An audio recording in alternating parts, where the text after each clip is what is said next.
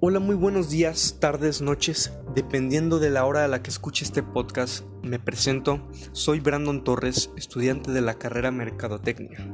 En este programa daré a comunicar hacia los jóvenes de qué manera podemos cuidar de nosotros y de los demás. Una de las razones por las cuales este contagio principalmente sigue en pie es por el hecho de que en los jóvenes es más probable que sean asintomáticos. Antes de meterme a este tema, que es una persona sintomática? Una persona sintomática es una persona que al ser portadora de un virus, el virus lo tiene y con facilidad puede contagiar a los demás. El problema está en que no se presentan síntomas en la persona y por lo tanto corre riesgo de contagiar a personas mayores de edad que corren más riesgo de perder la vida. Y las personas que tienen el virus no tendrían ni la menor idea de que es portadora de un virus. por otra parte, ¿Por qué los jóvenes con más facilidad pueden ser asintomáticos? Pues esto se debe a que normalmente al tener buenos metabolismos y buenas defensas, este tipo de virus no actúan como deben, y por ese motivo hay muchas más probabilidades de que la persona sea asintomática.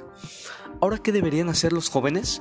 Lo más recomendable sería que eviten el contacto físico con personas de la tercera edad, e inclusive con personas con algún problema físico, como diabetes, obesidad, etc y siempre lavarse las manos ante todo, gel y salir con cubrebocas. De esta manera ya es mucho más probable que pues cuides de ti y cuides de los demás.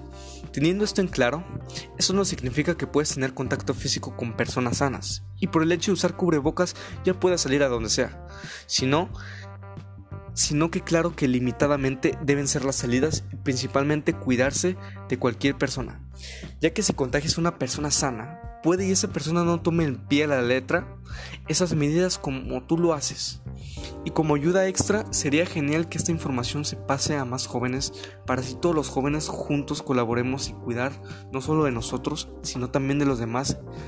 Y con esta información espero y sea de su agrado, al igual que pues hagamos conciencia de cuidar a la demás gente, para que esta pandemia disminuzca y cada vez llegue más rápido su fin.